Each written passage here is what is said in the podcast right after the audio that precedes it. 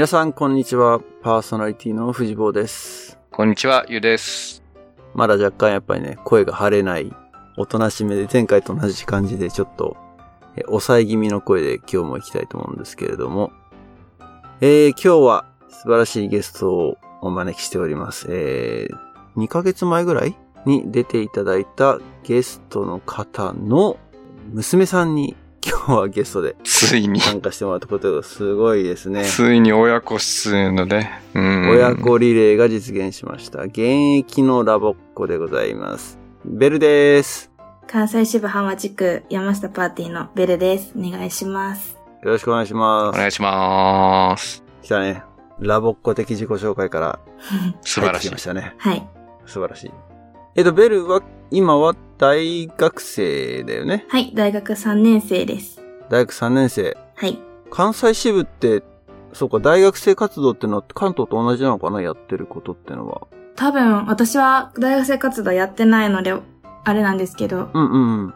大学生コーチと、カレッジと、手間県と、あと関大連っていうのがあります。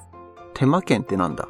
えっと、テーマ活動研究、あの、キャラバン隊とかやってたり、なんか、おパーティーにそういうのがあるんだ。こう、テーマ活動好きな大学生たちがみんな集まって、で、それを、なんかいろんなパーティー回って、テーマ活動の楽しさをなんか伝えてくれてる活動らしいです。あれだ、ティラミスがやってたやつじゃない？あの、事務局の。ああ、ティラミスか。ティラミスも関西か。うん。え、あの、連れてかれたってところ？連れてかれたって。まあまあまあまあ、そうね。え、ちなみに、あれ？あだ名、この、キャラバン隊の中だけのあだ名ってついた？いや、あと、いやだからやってない私やってないので、ああ、ごめんごめん、そっかそっか。これやってないのね。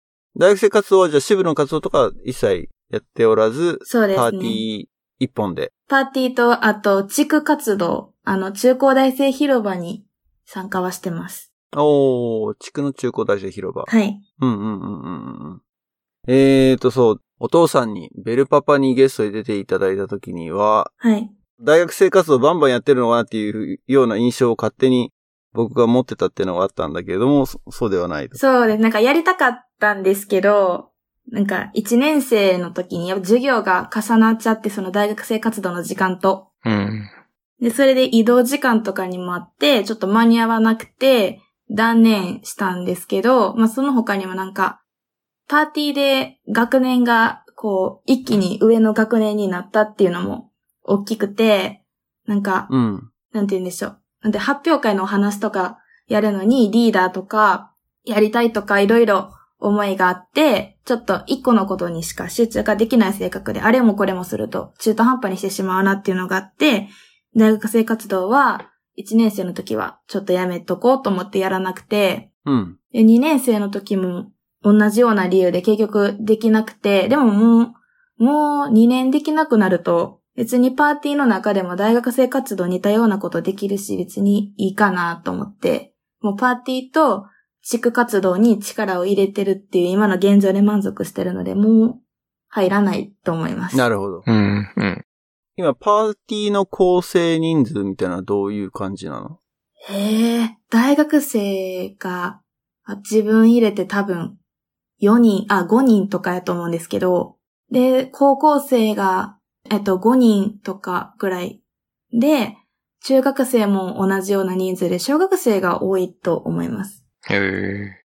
でも中高大生でね、5人5人5人いたら結構、うん。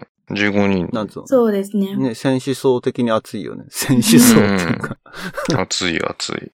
パーティーとしてはかなりね、そうですね。いい感じの、なんだろう、縦長の。はい。なんか、この間、今年の3月に一応一人卒業しちゃって、うん。そこの時点で私が最高学年になりました。パーティーの。おー、あ、な今じゃ3るほど。年生だけど最高学年そうです、最高学年です。ことか。うんうんうんうんうん。え小学生は何人ぐらい？小学生は何人、なんか数えたことないですけど、多分10人は超えてます。うーん。じゃあ全体で3、40人？そうですね。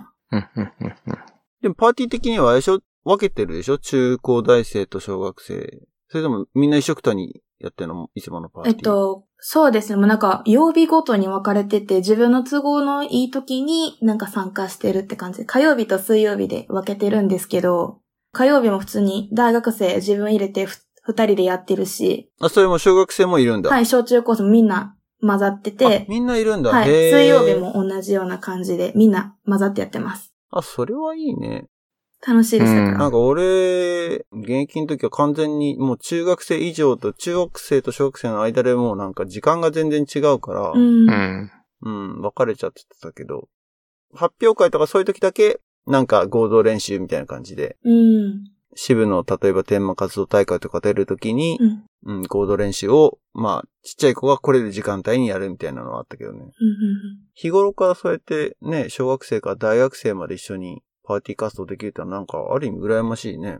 う ん楽しいですね。多分昔からそんなんやった気がします。あんまり、こう、どういうグループ構成やったかっていうのはちゃんと覚えてないですけど、でも昔から大きい子もちっちゃい子も混じってやってた気がします。何時からなの？ん？時間ですか？パーティーは？うん。普段のパーティーは7時、夜の7時とか、8時までとかやってます。8時まで？あ小学生にじゃちょっと遅い。あー、でも、でも、小学生でも4年生とかが多分一番ちっちゃいのかな。あうん、そういうこと？多分それぐらいなので、起きれるっちゃ起きれるぐらいですね。うんなるほどね。じゃあ基本的にはパーティーで活動してるのと、あとまあさっき言った地区活動はい、そうです。ですね。はい。結構ほら、もうラボ漬けの生活をしてるみたいにお父さんが言ってたから、ああ、かなりじゃあパーティーが濃い感じで仲間のつながりが強いっていう感じなのかな？そうですね。でもなんか、別にパーティーと地区だけしか友達がいてないとかじゃなくて、普通にシニアとか、普通にキャンプとか参加してると、いろんな地区のこと仲良くなれるし、で、なんか、割と関西の行事とかにも昔から参加してたっちゃ参加してたので、そういう中学生から仲良くなりましたっていう子、友達も結構多いので、未だに大学生活動を誘ってくれる子とかいますよ。うん。うんリクルートされると。ベル自身は、あのラボはいつから何歳からですかえっと、3歳からって聞いてます。おー、じゃあもう物心ついたら、もうラボがあったみたいな感じですね。うん。で、最近の話になるんですけれども、はいえっ、と、あれ？これは、ベルパパのエピソードでちょっと話したかは覚えてないんだけれども、つい最近のスプリングキャンプにはい。行ってきたと。で、それが、あれなんだよね、新しいキャンプ地なんだよね。そうですね。なんか、関西は、関西はっていうか、一応、鳥取県にある大山っていう山にみんなキャンプ行ってたんですけど、それがなくなって、ね、今年から兵庫に、兵庫県にある神鍋っていうところにキャンプ行って、あの、初めて行きました。関西でキャンプ地が大山しかなかったんだ。もともと。まあ、黒姫とか参加してる子もいたけど、でも基本的にはみんな四国の子とか、関西の子とかは大体大山でした。うーん、そうか、鳥取にあるんだ。それすらも知らあれなかった。高島って、どこの？もうないの？高島ってなかったか？海のキャンプ。あ、瀬戸内？あれは瀬戸内また全然別か。もうなくなっちゃったのかな？じゃ今まで企画でこの大山か黒姫だったのが、その大山が、キャンプ場がなくなっちゃったの？よく私も理由は知らないんですけど、なんかもうなくなったって聞きました。うーん。で、新しく。そうです。カンナベになって。でもなんか普通に黒姫行ったり、ゆつぼ、あ、ゆつぼもなくなったって言ってましたけど、大分県にあるゆつぼ行ってたりとか。もなくなったの、うんって聞きました。あ聞いただけど、そうなんだほんまかどうかはちょっとわからないんですけど。いろんなキャンプ地行ってたりとかしてる子はいましたね。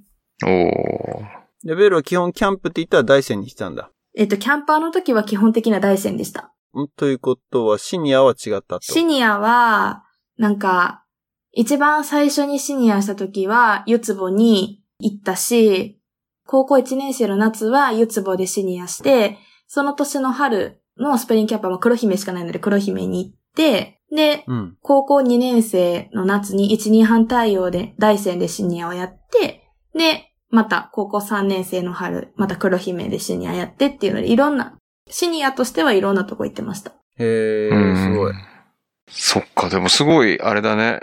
選べるって言ったらいいんだけど、関西だとそうか、ゆつぼ行ったり、関西でやったり、黒姫行ったりなんだね。そうですね。でも、ゆつぼも九州でしょ？九州です。でも、ゆつぼは、本当は、なんかその、シニアの、なんか、応募するやつ、あの、申請書みたいなやつにうん、希望すあるとこはどこですか？みたいな。なんか、一番希望、第一希望は20丸で、あとは、いけたら丸で、いけなかったら×にしてくださいってうんうん。書かれてて、で、多分私はその時、ゆつぼってどこなんやろうっていうので、勝手に三角っていう欄を作って、ゆつぼのところをオリジナル三角にし、そうです。ゆつぼ1、2、1番2班っていうその欄のところに多分三角にしたんですよ。うん。どこなんやろう？どこかわからんけどいけますよみたいなうん。感じでやったら、ゆつぼ2班でした。そうすごい三角。大線に20丸したのに、ゆつぼでした。なるほど。あれかな。絶賛人材募集中だったのかな。けどやっぱり、なんかうん、初めて行くとこだったし、初めてのシニアで、初めて初めてが重なって、すごい不安だったの覚えてうます。ん、うん、うん。そうだよね。だってどこにあるか分かってなかったんだからね。行き方も知らない。なんか新幹線のチケットの取り方も知らなくて、その時は。うん。あ、それはゆつぼまで自力で行かなきゃいけないのでもか？自力で博多まで新幹線で行かなくちゃいけなくて、うんで。博多でバスが止まってるから、それに乗ってみんなで、じゃあゆつぼで行きましょうみたいな感じだったんですよ。ほなー。るほどね。はい。もう俺なんかキャンプは黒姫しか行ってないんで、ラボランドも、あの、建て替えがあった時期、じ時代にいたので、なんていうのかな。な、いつだろう？大学生の時に新しいラボキャンプができたとかだったんだよね。今のラボキャンプ、ラボランド、うんうん。うん。ロッチがね、新しくなってね。ロッチがね、そうそう。うん。で、いつも東京、まあ関東にいる人たちは東京集合でバス乗ってっていう風に言ってたよな。で、それキャンパーの話？いキャンパー、あれ、ちょっと覚えてないな。シニアの時どうやって行ったかな？や、シニアの時は、あれだよ。朝間だよ、朝間。昔は朝間だね。うん。そうだね。昔は朝まで行ってたね。でも俺そう、その時に高校生の時にシニア俺やってなかったから、ああ、そっかそっか。そうそうそう。なので大学生で黒姫行ったのはこれ高知だ。だから新幹線で行ってんのやっぱ。新幹線か。でも黒姫も新幹線で行きました。シニアの時。関西からどうやって行くの？と、新大阪から出て、で、どっかで乗り換えをするんですけど、そのどっかが忘れちゃったんですけど。で、乗り換えするところで多分他の東京の子とかと多分合流したんですよ。で、それで多分行きはました。多分東京だよね。ああ、ですかね。なんか、おぼあんま覚えてないんですけど、東京しかないんじゃないかな。かな。だって関西から乗れるのは東海道新幹線しかないし、うん。で、黒姫に行くのは長野新幹線だから東京発だよね？でしたかね。あんま覚えてないんですけど。うんそうそう。あじゃあ結構ぐるっと回っていくことになるんだ。ずーっと新幹線乗ってて、しかも自由席やから座れなくて、え？ずーっとそのドア付近で座って寝てたりしてました。合流するまで。え、でもそれなんか一人で行ったの？仲間はいなかったの？あえっと。えっ、とね、一回目、その、高校1年生の時のスプリは、何人やったかな？ふ ?3 人ぐらいで多分一緒に行ってて、関西から。うん。あ、もっとおったかもしれないですけど、もう覚えてないんですけど。でも、2回目高校3年生の時は、関西から5人行くよって聞いてたんですけど、あと1人が誰かわからなくて最後まで。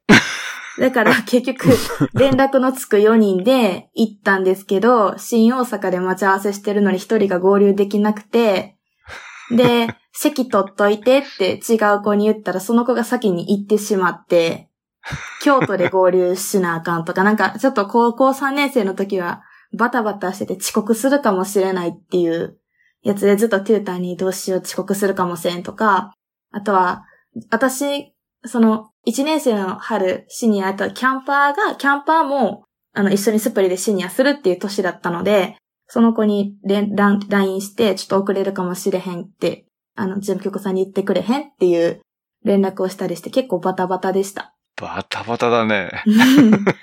急いでるから、改札も通れないみたいな。チケット通れへんねんけどって言って騒ぎまくってました。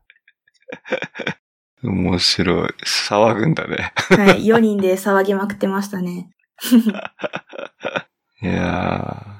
まあ、それ含めてあれだね。そう考えるといい経験だよね。そうですね。当時は焦ったかもしれないけどさ、はいそういう経験値積まれるよね。うん。なんとかなるもんだ、みたいなね。そう。なんか席とかも全部譲り合い、帰りなんかは特にみんな疲れ切ってるから座りたいんですけど、でも座れない、溢れてる子がいてるからちょっと変わってーって言って変わってもらうとかやってました。うん、うん、うん、うん。そんなでも自由席って混んでるんだ。新幹線。座れないぐらい。うん、座ったことないんです、ちゃんと。ずっとなんかドア付近に大きい荷物を置いてそこに座り込んで寝るっていううんうんことをずっとやってました。うん。なるほど。キャンプらしさはあるけどね、なんとなくね。なんかね、その、経験上、あ、それはって思うけど、ラボ的に学生にそれを貸してるのかって思うと、あれ、その、交通手段は指定じゃなくて自分たちが選んでいくって感じなんだよね。そうです。自分たちで調べて交通費うんう書いんたらもらえるみたいな。感じでした。で集合場所、みんなの集合場所まではとりあえず自力で行かなきゃいけないってことだよね。そうですそこからバスが出てたり、あ、そうですね。まあみんなと他のラボコと合流して、うん。まあ団体行動で動くっていうような。そうです。だから、一人やったらめちゃめちゃ不安ですね。そうだよね。うん。だから、もう、ゆつぼの時も二人やったんですよ。私入れて。だから、うわ、よかった、うん一、人でもおって、と思って、あの、嬉しかったです。そっか、そっか。じゃあそれに比べると、カンナベ今回言ったカンナベってのはめちゃめちゃ近いよね。そうですね。兵庫だからね。はい。びっくりしました。バスで2時間ぐらいで着きました。あ、じゃあもうその集合場所も関西、それこそ大阪とかで集合。そうです。新大阪でって感じ、はい。新大阪で集合して、で、そこからバス乗って、それはもう大山も同じやったんですけど、新大阪から出てました、バスが。うん。あ、でも黒姫も多分新大阪から出てたと思うんですけど、キャンパーで行くと。うん、うん、うん。あ、そうなのか。そうか、そうか。で、カンナベも同じように。深夜で行くかどうかっていうのによそうでするか、そうか、はいそうか。で、今回キャンパーだったからってことだね。そうです。新大阪からバスで2時間で着いたので、寝る間もなく着きました。いや、すごい快適に聞こえるよね。さっきのギャップが。でもなんか、そのやっぱコロナが流行ってる時期に行ったので、一人一席にしか座れなかったし、窓際に座らされたりとか、うん。だし、だから喋らん、ま、なんか多分休憩、1回目の休憩までは、距離も、隣の席の人と距離もあるし、マスクもしてたから、まあちょこちょこ喋ってたりはしたんですけど、なんか休憩所着いたら、他のバスの子は喋ってなかったから、ちょっとこのバスも静かにしとこうって、あの、テューターさんに言われたので、そっからみんな黙ってました。おー、それも辛いなぁ それでもあっという間でした。それでもあっという間に2時逆間。に2時間でよかったよね、それだったらね。そうですね。5時間とかやったら多分みんな耐えれてないと思います。いやー、喋るなって方がきついな、キャンプ寝る逆に。しかない。トランプもできないから寝るしかないっていう。えー、トランプダメ。ダメでした。へで、観光バスでしょ普通の。うん、多分で、そう。うそこに、ん。一列に窓際に、だから両サイド二人座ってるってのが、ずっとって感じ？それとももう前、前後も空いてるの？いや、えっと、前後は空いてなくて、普通にもう窓際一列ダーってなってて、あの、名前も書かされました。あの、動かないように。ー。うおー。席移動しないように、名前書かされました。ちょっとあれだね。輸送だね、完全に。もだからもう本当に帰りのバスの時に、あう。の、うん。ずっと関西で活動してたけど、大学に行くために東京に行ってしまった友達が、うん。たまたまカンナベに参加してて、だから帰りのバスの時に、せっかく前後に座ってたのに、会話をさせてもらえないから、せっかく何年ぶりとかに会ったのに喋れないっていうのがめちゃめちゃきつくて、休憩時間に喋りまくってました。外外行ってちゃんとと久しぶりとそうか言っていうことか。でもマスクしてれば喋っても良さそうな気がするけどね。って思ったんですけどね、なんダメなんかダメって言われました。ダメなんだ。はいうーん。厳しいね。はい。まだそうだよね。一つはね、新しいキャンプ地っていうのは特別なところではあるけど、このコロナ禍でやったキャンプっていうのは多分これが初めてあ、そうですねはい。ウィンターとうんかサマーとかなくなってたので。久しぶりにだからやったキャンプだよね、ラボ的にもね。そのそうで中で、すね。まあ多分ラボの運営側もいろいろね、手探りっていうか。いや、手探りだよね。うん。で、基本的に安全方向にね、倒していくだろうから。うん。まあそうなっちゃうのはしょうがないよな。うん。もうめちゃめちゃ徹底してました。ずっともうマスクつけないといけなかったりだとか、消毒とかもずっと、どこにでも消毒があったりとか、うん。すごかったです。ご飯も黙食絶対とか、うわーきつい。喋ってダメって。え黙食っていうのね。黙食という言葉があるのね。はい。食べるときは、あーマス、あの、喋っちゃダメで、食べ終わったらマスクして、喋っていいよ、みたいな感じで。で、お皿重ねるとき、ご飯食べ終わって、お皿重ねるときも自分のお皿しか触っちゃダメとか。おーだからちょっとなかなかやりにくかったとこはあるんですけど、でもそれぐらいやらないとかん、あの、キャンプって開催できひんねんなっていうのはすごい思いました。ほー。いやキャンプ参加する前になんかそれこそ陰性証明とかそういうのがいや、出せとかっていうのはないんだ。なかったです。ー。まあ多分体温を測ってあれだよね。そうです、そうです。体温測って、それがなんか健康管理カードの代わりになってました。うん、うん、うん。おーおーおーあ、で、んシニアが、あの、なんだろう、ピッて測るやつでやってるってこと？全キャンパーの。なんか、いつも入村した時に、アレルギーとかがある子とかの確認するための健康管理カードの代わりに、今回はその体温を測るやつになってました。うん。それがなかったら、キャンプ参加できてなかったかもしれないですけど。ん？どういうこと？いや、2週間ぐらい測るんだよね。そう、そうです。の1週間か2週間前、どっちか忘れたんですけど、そういうことか。測らないと参加できなかったんだと思います。体温の記録をつけなきゃいけなかった。そうですはいはいはいはいはい。まあ自己申告だからね。自己申告。うんうんうんうん。うん。いや、俺てっきりなんか、キャンプ3泊4日のうちなんか、しょっちゅう頻繁に体温を測らされてたのかと思った。あ、それはなんか自分で測ってます。朝起きて測って、それじゃあメモ、どっかメモっといてっていう感じです。他のロッジはちょっとどうかわからなかったんですけど、うちのロッジはシニアの子たちがそうやってインフォメーションしてて、朝測って、で、メモしてたらいいよ、みたいな感じで言ってました。はい。うーん。そっか。これはこれででも貴重な体験かもね。もううん。今後どうなるかは正直わかんないけれども、まあ確実にでも緩くなっていく方向には行くだろうから、はい。一番厳しい時のキャンプだったっていう風に語り継がれる可能性は高いよね。んですかね。一応今回サマーも、あの、やる予定で、一応参加申し込み書みたいなのは来てたんですけど、サマーもやる予定みたいです。うん。まあでも、ね、しばらくキャンプができなくてやっとできるようになったから、まあそれだけでもかなりありがたい話だし、そうですね。楽しかったです。。ね、うん。新しいキャンプ地、ちなみにこのカンナベっていうキャンプはどういうところが面白かった？もしこのほら、これからうん。カンナベのキャンプね、始まって、夏もあるってことだよね？同じキャンプ地で。そうですねお。そらく。はい。うん。そういう、そう楽しみにしてるラボっ子たちにもし紹介するとしたら、どんなところが、なんだろう、カンナベキャンプの魅力だったかな？ええー、なんだろう。うん。私はご飯が美味しかったなと思いました。えー、ご飯美味しいんだ。私は美味しかったです。で、あとはなんだろうな。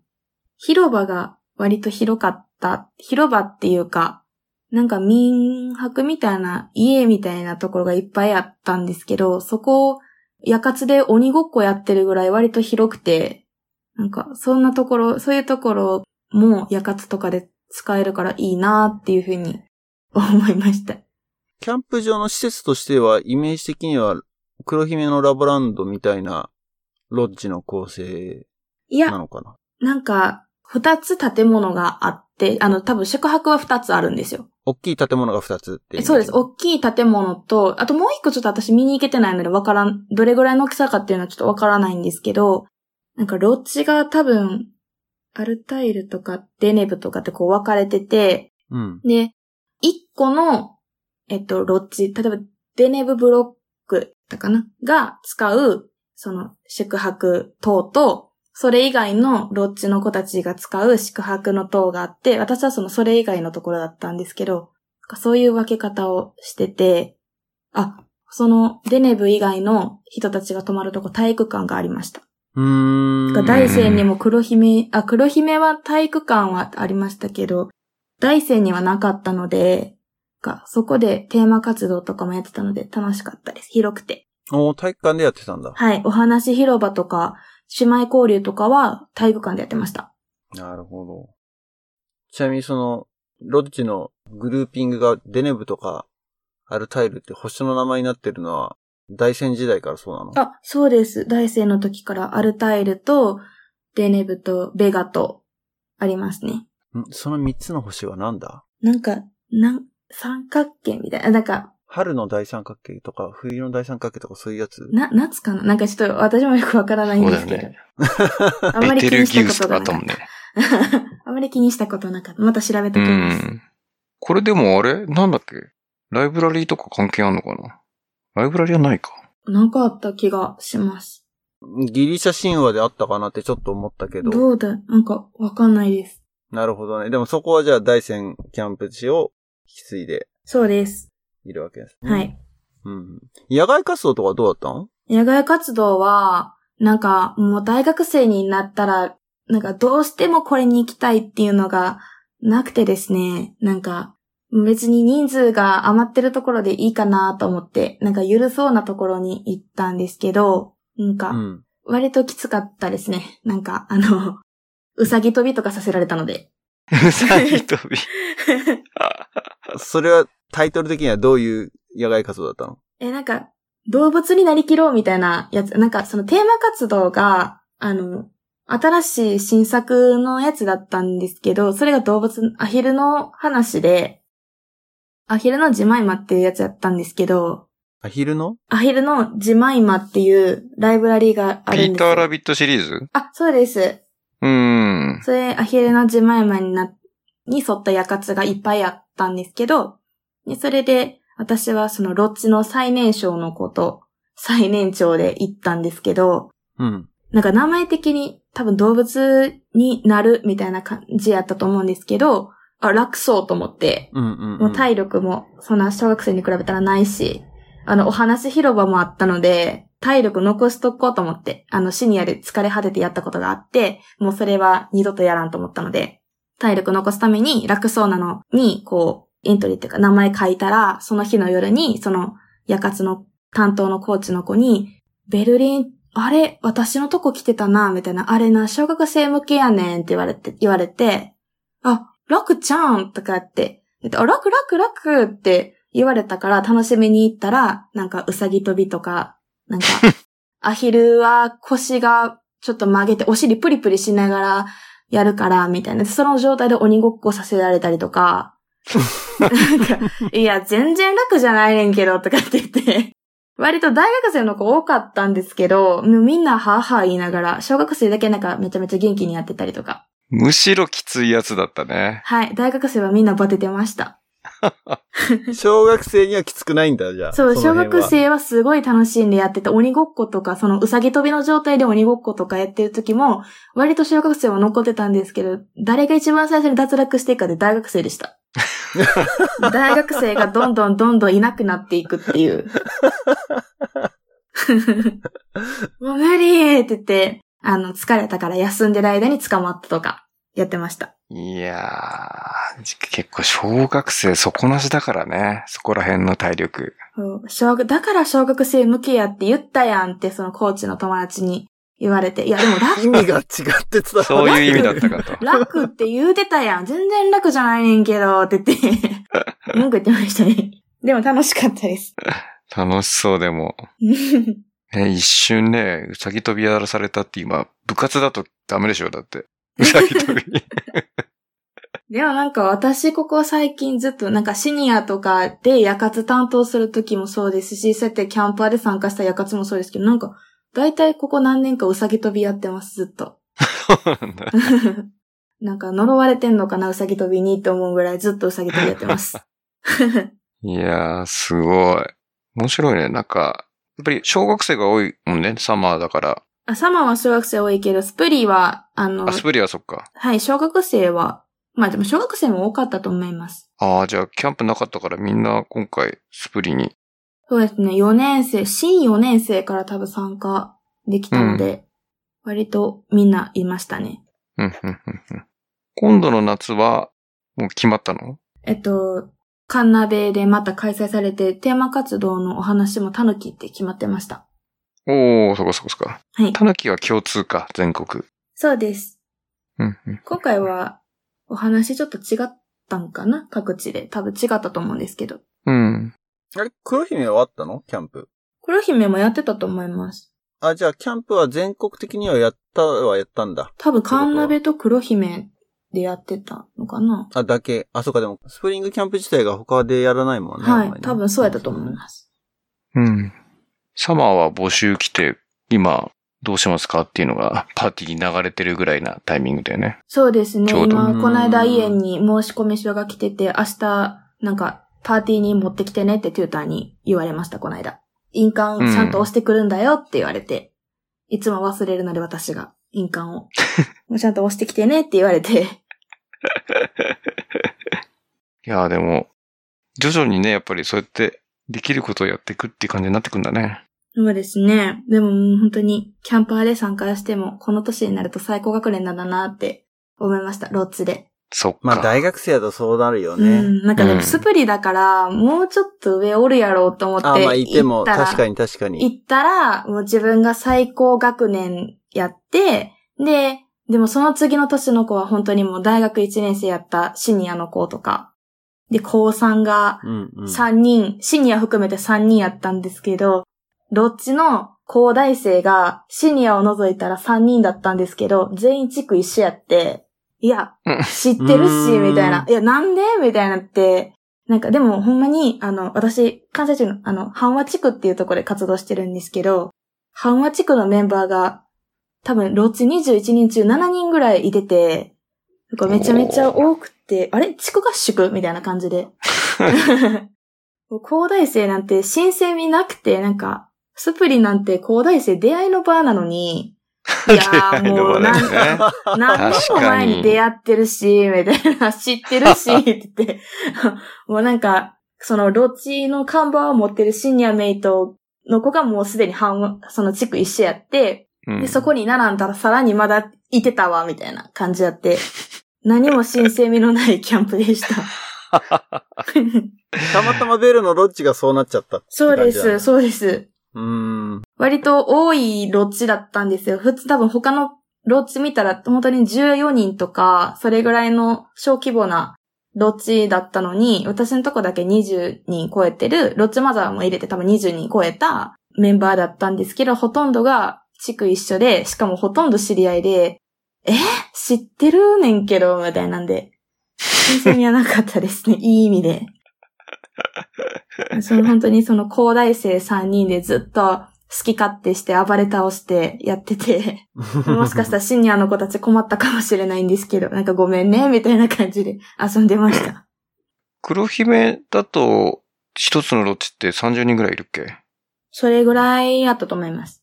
それは、カンナベがそういうスタイルなの？それとも、今回のコロナだからちょっと少なくしたとかあるうーん、っていうのもあると思うんですけど、でも私多分第戦でシニアした時も多分三、だから黒姫ほど多くはなかった気がします。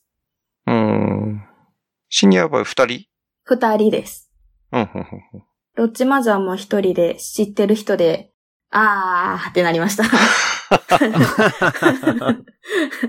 あれだね、あの、最初にシニアに配られるじゃん。そのキャンパーのやつとか。家族表ですよね。家族表をうん。見た瞬間に、あそういうこと？っていそう、う。地区がいっぱいってなったでしょうね。なったって言ってましたし。あ、言ってた。そう。で、もうなんかでも嬉しかったのは、その大学1年生でシニアをしてる子のロッチだったんですけど、うん。大学1年生の女の子が、私ベル見たことある、あるねんって言ってくれて、あ、ほんまに？って、どこであったん？って、だからここ2、3年の話だと思ってて、私は。シニアをやってたし、なんか、夜活とかで見たことあんのかなと思ってて、って思ってたら、7年前って言われて、ほう。7, 7年前って？で、7年前何があったかな？キャンプ行ってたかなとかって言ってたら、じゃなくて、なんかもう普通のその、ホームステイに行く時の事前合宿うんで、グループが一緒で、あじゃあグループが多分隣だったんですよ。隣同士で、うん。で、すっごい喋ってる子がいてるっていうイメージだったんですって、私のこと。めっちゃうるさい子がいてるっていう。うん。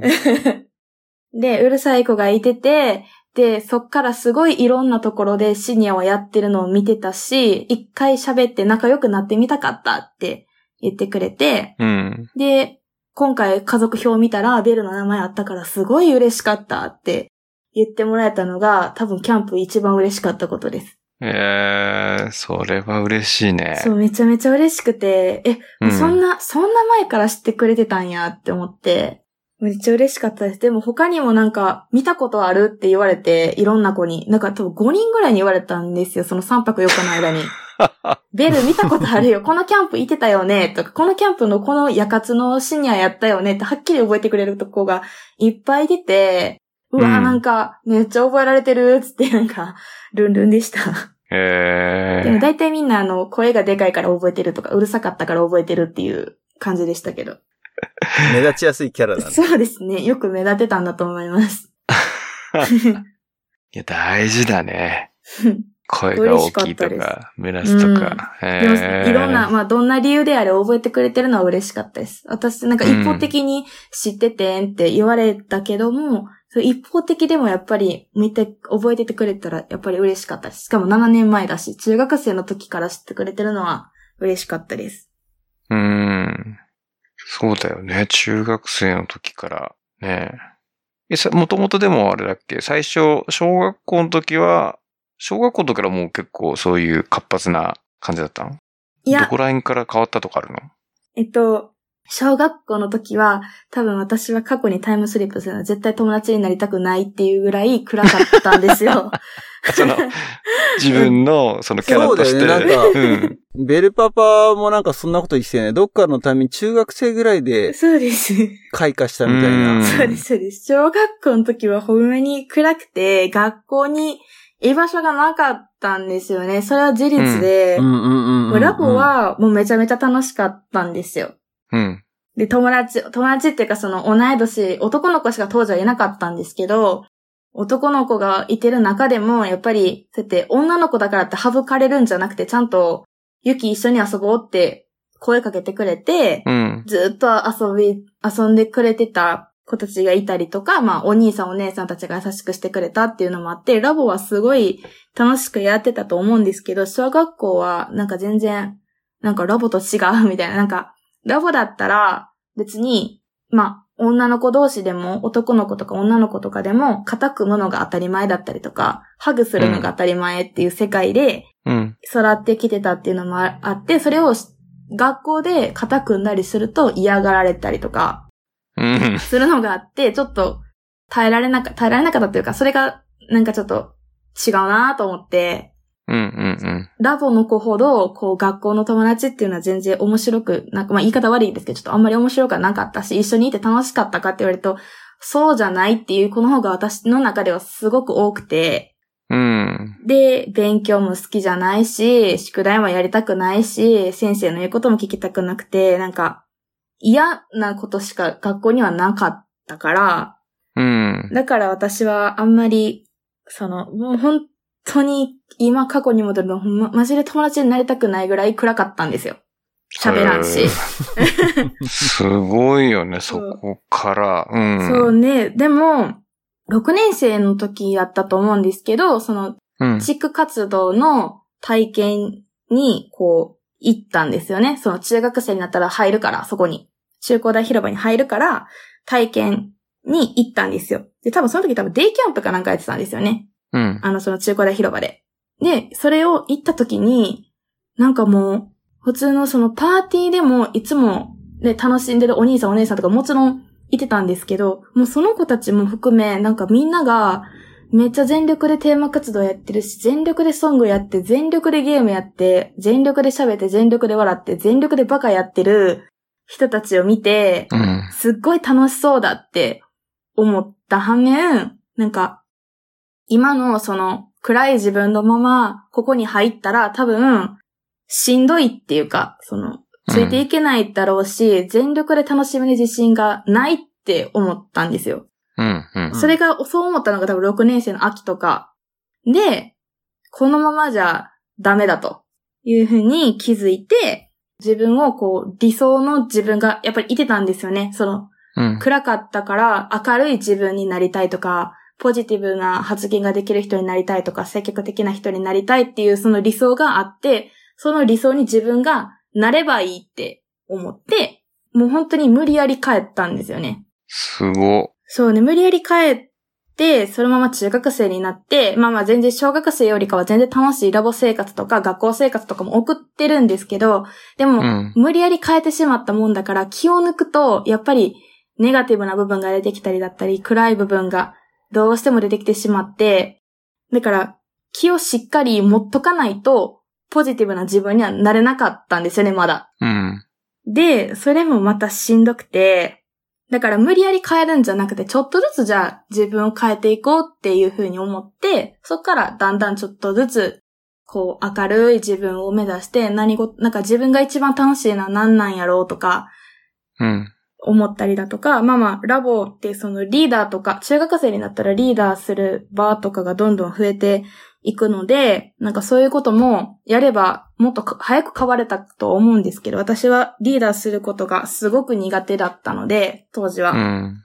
だから、テューターに、こう、リーダーとして前に出てみないっていう機会をたくさんもらってたのに、それを全部断ってたりだったりとか、うん。うん。してて、ちょっと、だから、ポジティブにはなれたんだけども、積極性には欠ける自分ができたんですよ。中学校2年生ぐらいの時に。うん。うん。で、そのまま、こう、中3になって、で、休会して、で、高校生になって、また戻ってきた時に、その、ポジティブさはものすごいなんか、こう、めちゃめちゃ成長してたんですよ、自分の中で。うん。ポジティブな自分は。でもネガティブな部分がほとんど出てこなくなってたんですよ。別に気を使わなくても。うん。だけど、その積極性にはやっぱり欠けてて、リーダーするのも嫌っていうふうに思ってたんですけど、でも、あ同い年の子が、えっと、当時は5人いてたんですよ。うん。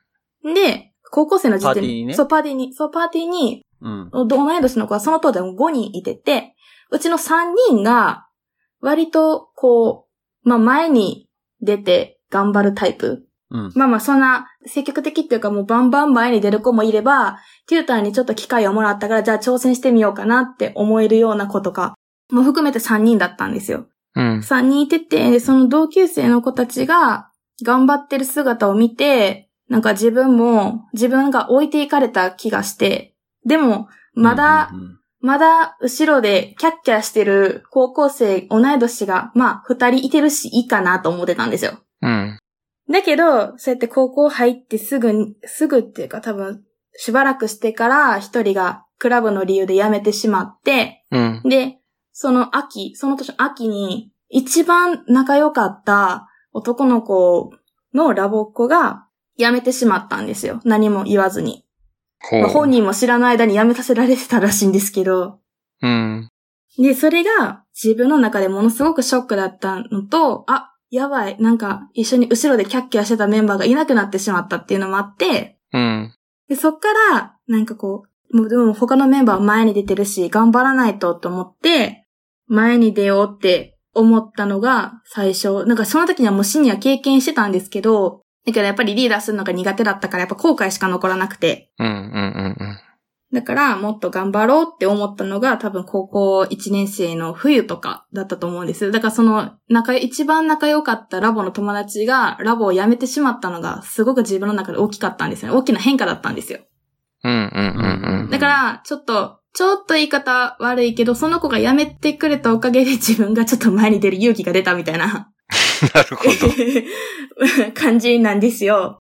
ど。んでうんで、その、こう、春にシニアメイトに挑戦した時に、まあ自分の中でずっとリーダーって前に出るのが全てだって思ってたんですけど、そうやってシニアをやってる時に、あの、大学生の、そのローチにいてた大学生の子に言われたんですけど、ベルってサポート上手だよねって言われたんですよね。二日目のミーティングの時に。うん。うん。うん。なんかその、あの、男の子とパートナーだったんですけど、男の子が割とガンガン前に出てて、で、私が後ろでこう、小学生、意見が出せない小学生のサポートとかをやってたんですよね。まあ、無意識にですけど。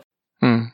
やってるのを見てて、大学生がベルサポート上手だよねって言われて、こう、でもリーダーって前に出るのが全てじゃなくて、サポートするのもリーダーだから、うん。そういうとこ伸ばしたらいいと思う。いいリーダーになれると思うよって言われたことをきっかけに、あ、自分サポート上手なんだっていうことに気がついて、うん。で、それで、こう、パーティーに、もうそのキャンプが終わってからパーティー帰った時にそうやって言われたのが嬉しかったっていうのも、多分テューターとかにもいろんな人にも言って、うん。で、もう今もそうですけども、ずっと、まあ前に出るのはちょこちょこ出ていくけども、もうほとんど後ろからサポートしていくリーダーっていうのをやろうと思って、だからもうそれに比べたら全然小学生の頃とは比べ物にならないぐらい長い時間を使って成長したなっていうふうには思います。明るくなったし、よく笑うようにもなったし、積極的にもなったし、ポジティブにもなったし、もう全然小学校の時自分のことが嫌いで嫌いで仕方なかったんですけど、もう世界で一番嫌いだったんですけど、自分のことが。うん。けど、もう今は全然自分のことが好きになったので、やっぱラボっていいなって思ったりとか、ラボっていろんなきっかけがあるなっていうのはそこで改めて感じましたね。うん。うん。うん。いや、やっぱりこの変化がすごいよね。うんうん。一つ気になったのは、この一連のイベントの中で、まあ、さっきもね、ほら、7年前にあったって言ってたけど、その、うん。ホームステイがスコって抜けてるんだけど、あそこの人生に与えたというか、ララボの中でのこう、ベルに与えた影響っていうのは、あんまり大きくなかったってこと？いや、そんなこともないんですけど、なんか、ホームステイ、そうですね、ホームステイ抜きましたね。えっと、ホームステイは、えっと、中2の時に行ったんですけど、けどなんか、私は結構事前活動から学ぶことがすごく私は大きか、多かったんですけど、なんかうん、あんまり言っていいかわかんないですけど、私1ヶ月、その事前活動の、が1ヶ月に1回あったんですけど、ほぼ毎回遅刻してたんですよ。わざとじゃなくて、あの、道に迷って。今やって。そう、道に迷って遅刻をしててね、その当時やっぱ中学生だから携帯も持ってなかったし、マップの見方もわからなかったので、だから、本当に一番最初と一番最後の日しかちゃんと行けてないんですよ。うん。で、すごいやっぱり担当のテューターさんにも怒られてて、けどなんか、そうやって毎回遅刻してるけど、ずっとこう笑って過ごしてたから、すごい気に入られてて、そのテューターさんに今でもよく声かけてくれ、くださるんですけど、そのテューターさんは。うん。うん。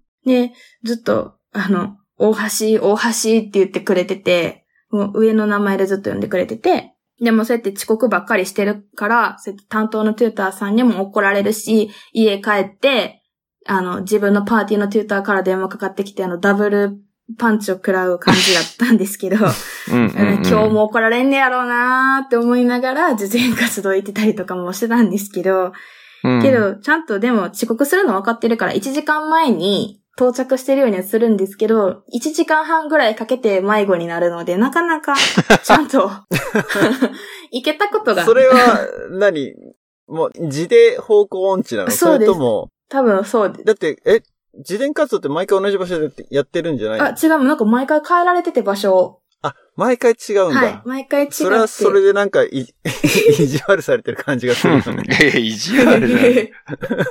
場所のパーティ関係でね。ーのこと一緒に行けばよかったんですけど、電車がなんか合わないみたいなうん。感じもあって、うんなるべく一人で行きなさいって言われてたので、あまあ、独り立ちのための準備だからってことそうそうだね。。一人で行ったら必ず迷子になって怒られてて、で、その時に、そのテューター、その、担当だったテューターさんに遅刻することがどれだけ大きな迷惑かけるか分かってる？みたいな感じで怒られてて。うん。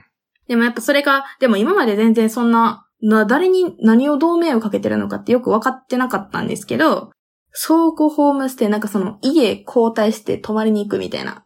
うんうんうん。のメンバー一泊ホームステイそう、一泊一泊、そうだ、一泊保護総合ホームステイの時に、のメンバーを決めるのに、私が遅刻したから、一グループだけ決められなかったんですよ。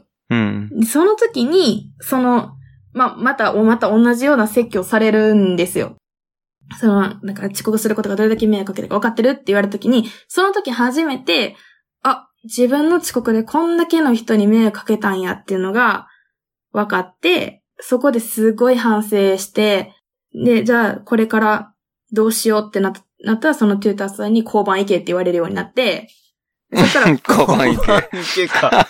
ソリューションは交番か。そう、交番行って道聞いてこいって言われたりだとか、あとは駅員さんに道聞いてこいって言われて、だから聞くようにはなったんですけど、まあそれでも遅刻は遅刻ですけど、まあ5分ぐらいになったりとかするしたんですよ。遅刻時間が5分とか。うん。になって、でも本当にそれが自分の中で、もう今でもそうですけど、それがすごい人生の中でなんか学んだな、みたいな、学んだ一つになったなっていうのがそこがすごく大きくて、うん。で、まあ他にも全然、アメリカではこうしたらいいんだよ、ああしたらいいんだよっていうのももちろん教えてもらって、で、ホームステイに行って、まあまあホームステイに行ったら、誰、なんか、多分誰かしら一緒に行動してから遅刻するとか、誰かに迷惑かけるっていうことはなかなかなかったんですけど、けどなんか、最後の日に、ホストマザーの人に、ホストマザーに、あの、このホームステイに参加してるのは当たり前じゃないよっていうことを言われて、だから、ラボやってると、どうしてもホームステイに参加するのが当たり前っていう感覚に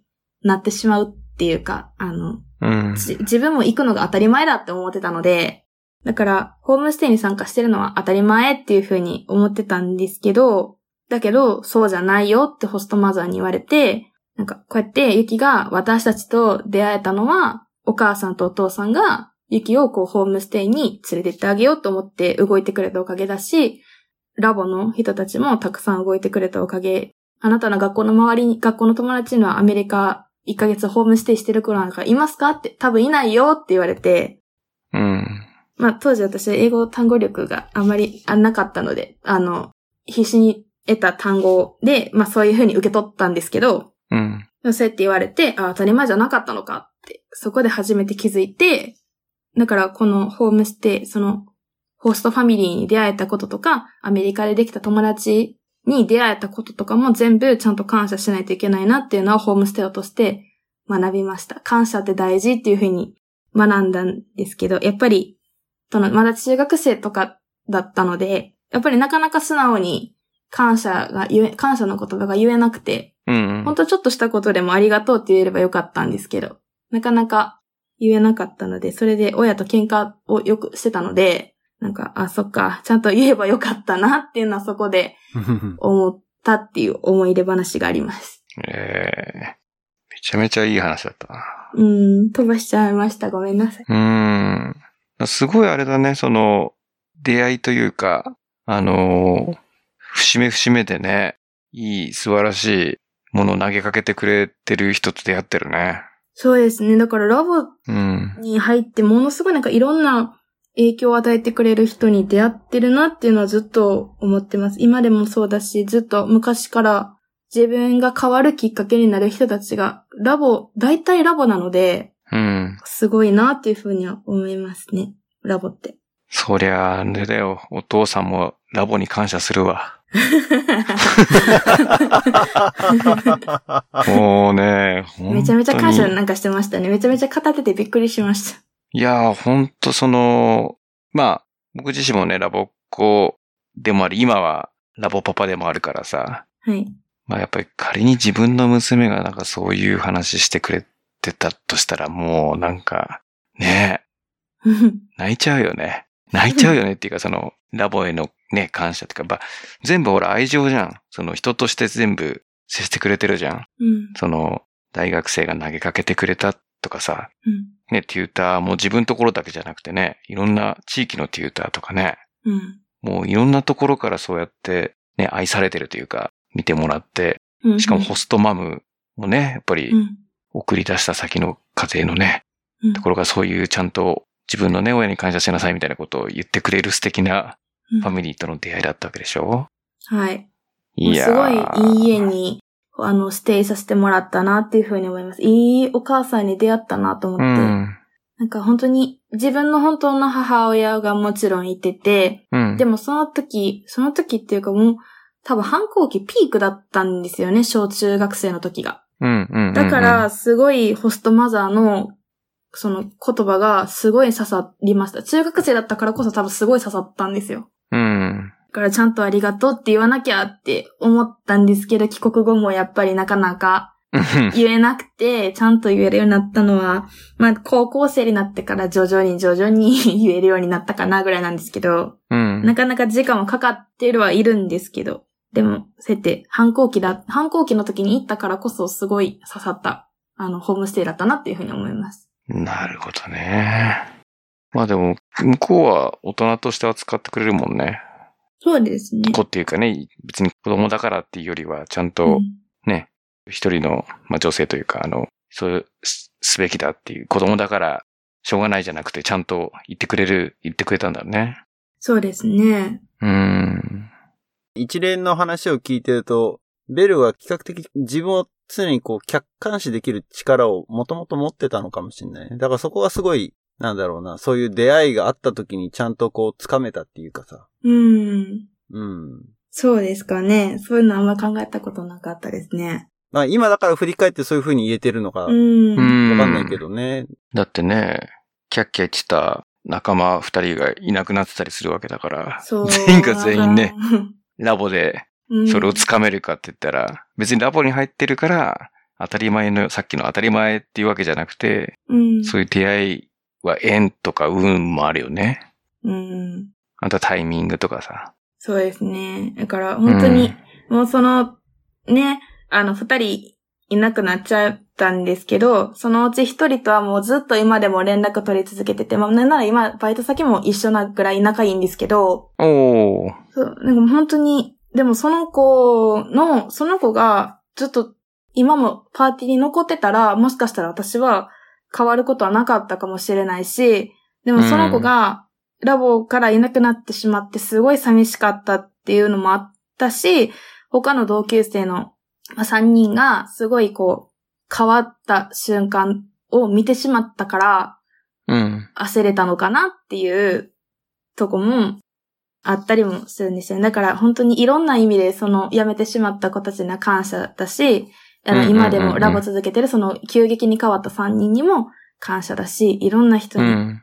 いろんな人に多分影響を受けた高校生だったなっていうふうには思うので、うん。あれがなかったら今どうなってたんだろうっていうのはすごい思いますね。こんなになんか、まあ前に出た、出たがりはしないけども、なんかそこまで空じゃなくなったのかなとかっていうふうに思いますね。うん。うん。うん。小学生からのね、中学生、大学生になるまでやっぱストーリーが、やっぱり、ね、順風満帆じゃないっていうかね、いろいろ経て、今に至ってるっていうこの、ね、歩いてきた道こそが、ベルのね、財産だよね。多分親はとても大変だったと思いますけどね。大変だったんだろうねね、多両分。親は大変だったと思いますよ。こんな暗いなんか何考えてるかわからんような子供を育て、なんか中学生になれば反抗期がマシーンとか、うん。まあ、お母さんはなんかずっと、あなたは生まれてからずっと反抗期っていう風によく言ってますけど、でも本当にピークはそれぐらいだったのかなっていううん。感じなんですけど。うん、うん、うん。いや、でもなんか、そう言いつつも、まあ、前回お父さんとの会話の中でやっぱりその家族がすごいね、いっぱい会話してるなっていうか、ココミュニケーションいっぱい取ってるなっていうのは素晴らしいなと思って。そうですね。なんか結構夜ご飯、もう今弟がちょっと大学が滋賀になったので、あの今はもう下宿でいないんですけど、うん。けど、やっぱり家族4人いてる時とかっていうのはご飯の時はよく喋ってました。テレビついてるにもかかわらずよく喋ってたし、うん。で、私が割と今日一日こんなことがあって、あんなことがあったって喋るのがすごく好きなので、うん。お父さんは割かし、合図言ってくれて、あ、そうなんだ。え、それどうやったん？みたいな感じで話は聞いてくれてるんですけど、お母さんは、あの、合図だけ言って聞いてんのか聞いてないかよくわからん 感じで話してくるし、うん。まあ、興味があったら返してはくれるんですけど、なかなか、聞いてるっていうことが多かった。でもそれもまた楽しいので、ずっとそうやって喋りかけてたりとか、弟の話もなかなか面白かったりとかもしてたので、うん。割と会話は多かったなというふうに思います。なんか、友達なんかは、もう、今、今もよく聞きますけど、なんかお父さんの後のお風呂嫌だとか、うん。なんか洗濯一緒にほやってほしくないねんっていう人とかも、周りに結構いてて、学校の友達なんか特にそういう子がいてて、うん。けど私別に、どっちかって言ったらお父さん好きなので、なんか別に。そんなに気にせえへんねんけど、あれ？おかしい、私がおかしいのか？っていうぐらい、なんか、まあ、ベタベタとはいかないですけど、おばあちゃんにもなんか、ゆきちゃんおパパ好きだよねって言われたりとかするので、仲はいいと思います。わか、悪くはないと思います。全く悪くは聞どっこえない。からどう聞いても仲良しだよ。喧嘩はでもしますけど。喧嘩はしますけど、お母さんと私がよく喧嘩はしますけど、でも、うん。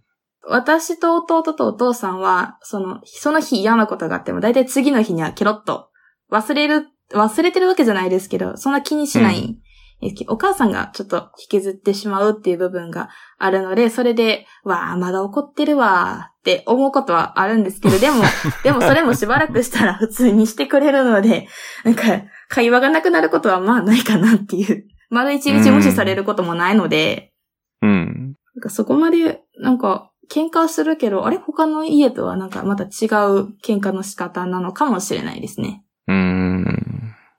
いや、まあ会話があるってことはいいことですね。会話はめちゃめちゃありますね。うん近所迷惑になるぐらい多分喋ってますね。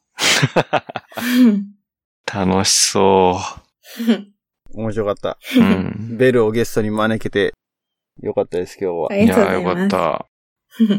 ね、もうちょっと先踏み込んで、ちょっと就職、ね、これから就職活動とかしていくって話もしていこうかなと思ったけど、はい。ちょっと今日は時間があれなそうので、ですね。また機会があったら遊びに来ていただけたらなっていうふうにはい。ぜひ。思います。ぜひぜひ。はい。アナザードンポッドキャストは情報発信を Twitter、Facebook、ソーシャルメディアの方でやっています。えー、見つけた方はぜひですね、LIKE、フォローよろしくお願いします。あとは、えー、サポータープログラムというのを用意しています。キャンプファイヤーコミュニティというサイトで、えー僕たち二人のポッドキャストの活動を支援する、していただけるという方はぜひですね、えっ、と、アフターショー、ビフォーショーなど、最近ビフォーショー撮ってないですけども、サポーター限定のコンテンツなども用意していますので、ぜひ応援していただけるという方はサインアップしてみてください。はい、そんなとこですかね。なんかだんだん簡素化してきましたけど、この辺の CM。うん。はい、ということで今日は元気ラボッコのベルにゲストにお越しいただきました。えー、短い時間でしたけどもありがとうございましたあ。りがとうございました。ありがとうございました。面白かったです。ということで、次回の配信をリスナーの皆さんお楽しみください。えー、皆さんごきげんよう。バイバイ。バイバイ。